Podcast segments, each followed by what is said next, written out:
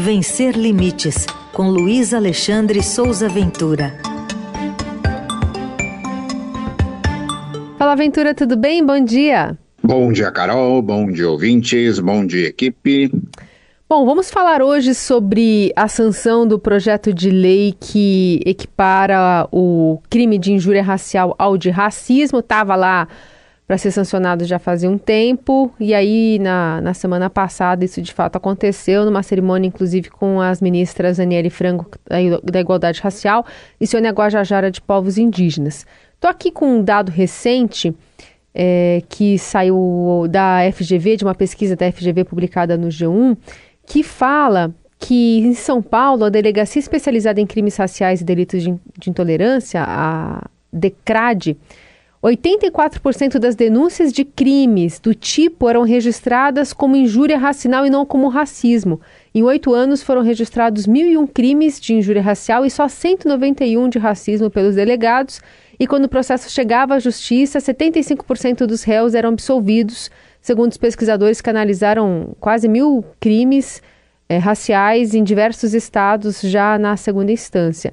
E aí os insultos mais frequentes nos processos equivalem a pessoas negras a animais, pessoas é, que parecem com outros animais, enfim.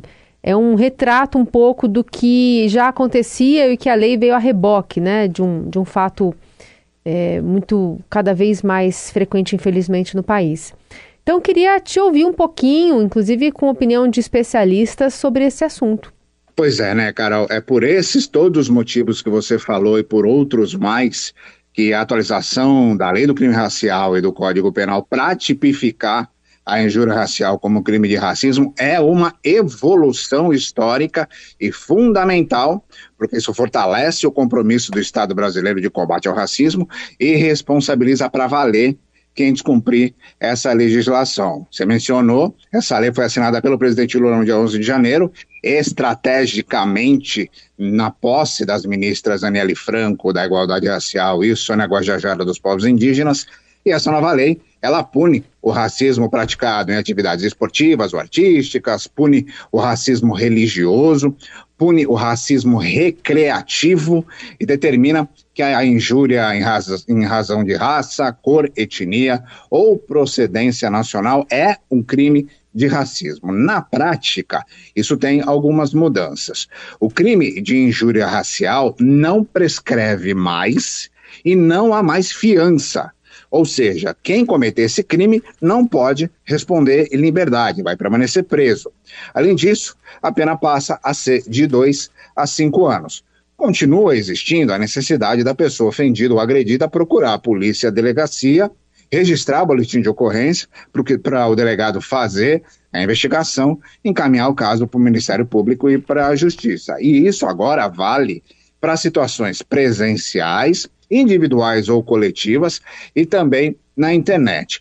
Tem três pontos que são bastante importantes nessa nova legislação que dizem respeito às piadinhas, ao mercado de trabalho e aos jogos de futebol. E foi sobre tudo isso que eu entrevistei três especialistas que fizeram análises completas sobre todos esses casos. Eu falei com o advogado Estevão Silva, que é presidente da Associação Nacional da Advocacia Negra e diretor da ONG Clã da Negritude. Ele disse que o grande divisor de águas nessa nova legislação é o artigo 20C, porque ele diz o seguinte: que o juiz tem que considerar como discriminatória qualquer atitude ou tratamento dado à pessoa que cause, olha lá, prestem atenção, constrangimento, humilhação, vergonha, medo ou exposição indevida. Ouçam o que diz o, o doutor Estevam a alma dessas alterações está aqui. E é importante frisar isso porque o movimento negro, nós sempre entendemos essa questão racial. E era uma questão que para os negros estavam resolvida, tanto que existem muitas queixas e muitas denúncias, muitos processos de racismo, e os juízes entendiam que não, olha, isso aqui é uma brincadeira, meu pretinho é brincadeira, é um tratamento carinhoso, minha neguinha, ah, isso aqui é uma piada. Vale destacar também que também entrou o racismo recreativo, que o racismo recreativo é justamente as brincadeiras, as ditas brincadeiras. Você, ah, foi uma piadinha, mas você humilhou, você constrangeu, você expôs uma pessoa, colocou ela em situação de vergonha, causou constrangimento. Então, todo e qualquer situação, qualquer fala que cause isso, o juiz deve interpretar como racismo. Então, veja só. E aí tem a questão do mercado de trabalho. A inclusão da injúria racial na lei que pune o crime de racismo gerou muita reação contrária a essa atualização, principalmente nas redes sociais, né? Sob o argumento de que essa mudança vai atrapalhar a inclusão das pessoas pretas no mercado de trabalho. E sobre isso, quem opinou foi o advogado criminalista Leonardo Pantaleão. Imaginar que essa mudança pode trazer como impacto a diminuição de acesso ao mercado de trabalho por parte de pessoas negras, por exemplo, é reconhecer a falência da sociedade brasileira em todos os aspectos. A partir do momento, então, que eu não posso colocar uma pessoa lá porque eu não posso fazer uma brincadeira. Brincadeira é o que agrada.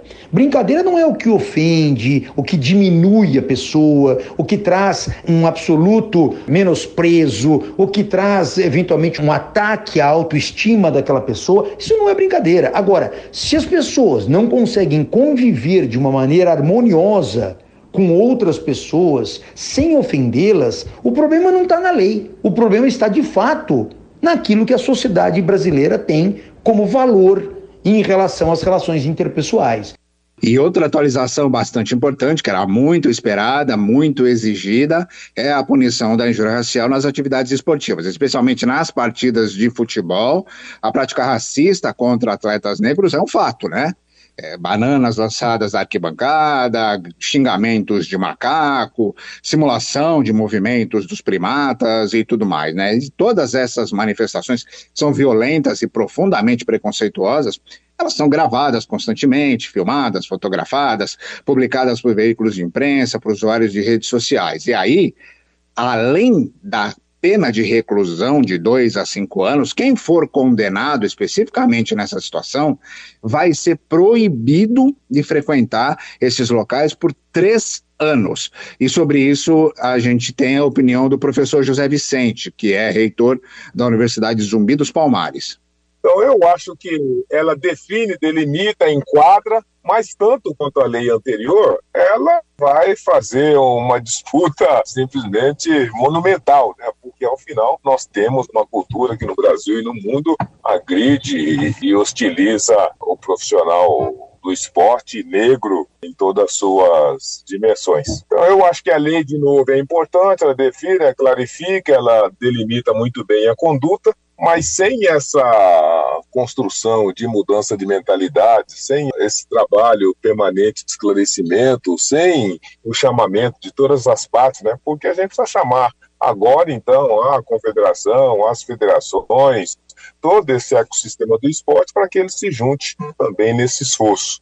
E isso eu não vi a lei prever, ou a lei sugerir, ou a lei encaminhar e pelo que a gente está vendo, vai ficar então na autonomia, na vontade própria de um ou outro ator dessa área do esporte.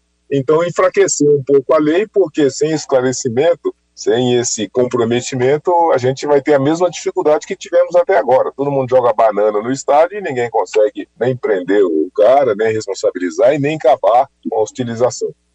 E só para repetir, o crime de injúria racial não prescreve mais, não tem mais fiança, a pena passa de dois a cinco anos, vale para situações presenciais, individuais ou coletivas, inclusive na internet, em eventos artísticos, esportivos e culturais. A matéria inteira está lá no blog Vencer Limites, com todas as avaliações desses três especialistas sobre toda essa temática e também com todos os links para as leis que foram citadas aqui, Carol. Muito bom, muito bom mesmo é, ouvir esses especialistas falar mais sobre esse assunto e denunciar quando for o caso, né? Ligar para o número 190, chamar a polícia militar, ler a sua, a sua coluna e ouvir depois nos agregadeiros essa coluna também para você que quiser compartilhar por aí e também já já disponível no site da Rádio Dourado. Obrigada, Aventura. Até semana que vem. Um abraço para todo mundo.